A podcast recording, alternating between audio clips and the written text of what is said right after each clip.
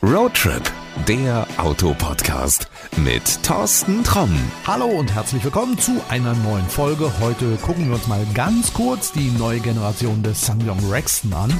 Die Koreaner haben ihr Flaggschiff ein bisschen abgedatet. Das fängt schon mal bei der Optik an. Du siehst, es gibt ein neues Frontdesign. Dadurch ist das Auto ein bisschen ja, wiedererkennbarer, ein bisschen markanter geworden. Alles in allem optisch gelungen. Auch im Innenraum hat sich ein bisschen was getan, obwohl man das ja eigentlich gar nicht gebraucht hätte. Denn der Vorgänger, der wirkte schon sehr, sehr hochwertig. Ich zitiere da immer noch einen geschätzten Kollegen, der mal gesagt hat, das können die bei BMW und Mercedes auch nicht besser. Ähm, das würde auch heute immer noch so zutreffen. Allerdings haben sich die Designer und Ingenieure mal zusammengesetzt, haben einige neue Materialien, einige neue Oberflächen genommen und das Ganze wirkt tatsächlich noch eine Spur hochwertiger als sowieso schon beim Vorgänger. Also da hat sich auch noch eine Menge getan. Wo hat sich noch eine Menge getan? Zum Beispiel in der Preisliste wirst du erkennen, dass es viele Motor- und Getriebevarianten nicht mehr gibt. Das macht auch Sinn, weil ich glaube 98 oder 99 Prozent haben den 2,2 Liter Diesel mit Allrad bestellt und den gibt es jetzt nur noch. Ähm, allerdings hatte er jetzt 202 PS und er hat eine 8-Gang-Automatik. Vorher waren es 7 Gänge. Ähm, die 8-Gang-Automatik, ich bin das Auto eben schon mal so für 19, 20 Kilometer gefahren. Die wirkt einfach noch ein bisschen geschmeidiger, noch ein bisschen smoother, also hat ihm echt gut getan. Dazu kommt, dass es das Auto ausschließlich als Allrad gibt, was auch Sinn macht, denn er darf dreieinhalb Tonnen ziehen und äh, das war für die meisten ja auch so ein Kaufargument, um zu sagen, jawohl, es soll diese Ausstattung sein, die so viel ziehen kann und das kann er eben nur, wenn es eine Automatik ist und wenn er Allradantrieb hat. Und wenn 98 oder 99 Prozent dieses Auto gekauft haben, warum soll man die anderen Varianten weiterhin anbieten? Das kostet nur Geld und ist eigentlich Unsinn und darum hat man es rausgeschmissen. Vernünftige Entscheidung. Was aber geblieben ist, sind konkurrenzlos günstige Preise, wenn du jetzt schaust bei einem Auto, was dreieinhalb Tonnen ziehen kann. Darüber reden wir aber später nochmal oder lassen uns mal von Ulrich Mehling, dem Geschäftsführer von Sangyong Deutschland, erklären, warum das alles so ist. Was ich dir auf jeden Fall garantieren kann, ist, wir werden uns dieses Auto mal für einen längeren Test holen, gucken uns den dann ganz genau an und schauen, was er besser kann und für wen er jetzt geeignet ist. Aber lassen wir erstmal Ulrich Mehling zu Wort kommen, denn der kennt das Auto in- und auswendig. Ich habe eben gerade im Vorgespräch mal durchgefragt, die wievielte Generation das ist und musste feststellen, das Auto ist nicht nur in einer neuen Generation hier, sondern es hat auch 20 Jahre schon, ja, ein kleines Jubiläum zumindest. Ulrich Mehling ist äh, Geschäftsführer von Sangyong Deutschland, der muss es genau wissen. Die wievielte Generation und sind es wirklich 20 Jahre? Ja, es ist die fünfte Generation des Rexen und damit natürlich für uns ein Erfolgsmodell nach so langer Zeit. Und und hat für uns schon ein bisschen, wir sagen fast, ikonischen Status. Ja. Du fährst selber auch ein, ne? Ja, selbstverständlich. Ich glaube, ich bin derjenige in Deutschland, der schon die meisten Rexen gefahren hat. Seit, weiß nicht, sechs, sieben Jahren. Bestimmt jedes Jahr vier, fünf. Also ich habe sie nicht gezählt. Wie wichtig ist das Auto denn für die Marke Sangyong in Deutschland? Also ich sehe ihn relativ häufig, zumindest bei mir in der Region, auf der Straße und die Leute sind meist mit dem Pferdeanhänger unterwegs. Ja, ein sehr wichtiges Produkt, weil er natürlich durch die dreieinhalb Tonnen äh, Anhängelast eine besondere Stellung im Markt hat. Gibt es ja nicht mehr allzu viele Fahrzeuge, die dieses Kriterium erfüllen können und ist natürlich auch wichtig für uns in Sachen Umsatz, in Sachen Ertrag und auch für den Handel. Ein ganz wichtiges Produkt. Ich weiß von vielen Leuten, die jetzt mit einem Pferd unterwegs sind oder teilweise auch mit einem Karussell unterwegs sind, die sagen, also der zieht wie kein zweiter. Wenn ich mir irgendwie ein Auto suche, was ähnlich viel ziehen könnte, was es ähnlich gut zieht,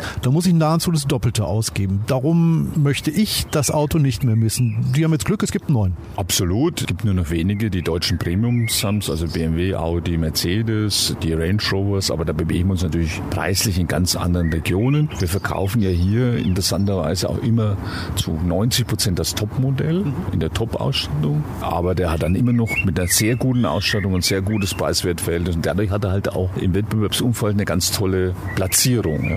Ich habe eben schon das Auto mal so eine kleine Runde fahren dürfen, waren aber nicht viel, waren so 20 Kilometer und muss sagen, ja, es macht immer wieder Spaß einzusteigen und wenn ich einsteige, ich muss immer an den Spruch denken, den ein Kollege mal gesagt hat. Mit dem saß ich zusammen im Auto, der macht die Tür zu, der packt an die Türinnenverkleidung und sagt, das können die bei BMW und bei Mercedes auch nicht besser. Ja, ist wirklich toll gemacht innen. Ja, man spricht immer vom Premium-Eindruck, aber die Innenräume machen sie sehr gut. Und es ist nicht nur ein hervorragendes Zugfahrzeug, sondern es ist auch ein hervorragendes Reisefahrzeug. Er ist sehr komfortabel, er ist leise geworden durch das neue 8-Stufen-Automatikgetriebe. Er hat, was man heute ausspricht, eine tolle Reichweite. Man kann locker 800 Kilometer fahren mit dem Auto. Und das macht ja gerade auf langen Strecken auch den Zeitvorteil aus, wenn man weniger Tankstops hat. Das vergisst man ja oft, ne? wenn ein Auto zwar dann ein bisschen schneller fährt, aber man muss alle 350 Kilometer tanken. Ist es auch, ich schätze ihn auch sehr auf langen Reisen. Großer Kofferraum, super bequem mit vier Personen zu fahren. Und die Kombination aus allem macht es halt für viele Kunden interessant, das Produkt. Ulrich, wir dürfen eins nicht vergessen. Der SsangYong Rexton ist auch ein richtig großes Auto. Also sowohl außen wie aber auch innen. Also auch als Familienauto, glaube ich, eine gute Alternative. Absolut. Gibt es ja auch als Siebensitzer, wird man mal vergessen. Sicherlich ist dann der Kofferraum etwas eingeschränkt, aber die Variabilität ist da. Allzu viele Siebensitzer gibt es ja auch nicht mehr im Markt, wenn man so mal sieht. Opel Zafira ist ja auch vom Markt verschwunden, zumindest in der PKW-Variante ist ja mehr ein LCV jetzt geworden und hat dann halt auch immer noch eine größere Variabilität. Ich kann dann mal sieben Personen mitnehmen, habe vielleicht nicht so viel Kofferraum, aber ich kann dann wieder vorklappen, dann habe ich mehr Kofferraum. Also auch das gibt es und auch das wird äh, verkauft. Wenn jetzt jemand sagt, ich habe dieses Auto noch nie gefahren, geschweige denn gesehen, was ist deine Empfehlung? Wirklich mal ganz unverbindlich zum Händler gehen, mal fahren? Ja, zum Händler gehen, Probefahrt machen, die Autos stehen schon beim Handel, sich einen Eindruck verschaffen.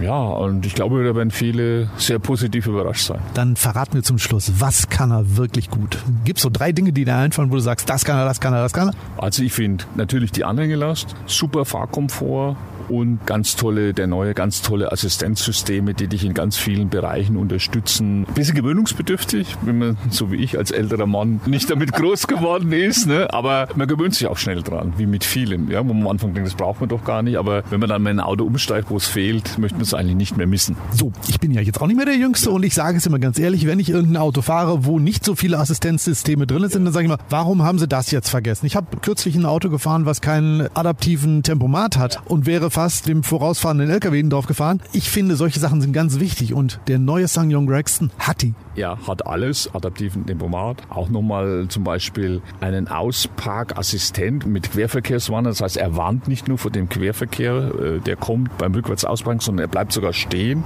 wenn der Radfahrer kommt. Ja. Und das sind natürlich alles Dinge, die Unfälle, vielleicht auch kleine Unfälle, nur Blechschäden vermeiden helfen. Auch die ganzen Piepser, die 360-Grad-Kamera. Obwohl es ein großes Auto ist, kann man mit dieser Kamera das Auto wunderbar einparken, in enge Parklücken ausparken. Ne? Man früher gesagt, um Gottes Willen, äh, da bleibe ich ja hängen irgendwie. Ich will nicht sagen, es macht das Auto handlich, aber händelbar letztendlich und fahrbar. Also können wir unseren Hörern zu Hause nur empfehlen, schaut mal auf die Seite von SsangYong Deutschland. Da ja. gibt's äh, einen Hinweis, wo der nächste Händler in der Nähe ist, einen Termin machen und fahren, denn trotz Corona, die Händler sind wieder auf. Ne? Die Händler sind offen und wer Lust hat auf ein großes, komfortables Auto für die Freizeit zum Reisen, ist damit bestens beraten. Mehr kann ich dazu nicht sagen. Ich sage erstmal vielen Dank dafür und ja, bis zum nächsten Mal. Danke. So, und das war unser heutiger kurzer Blick auf die neue Generation des SsangYong Rexton.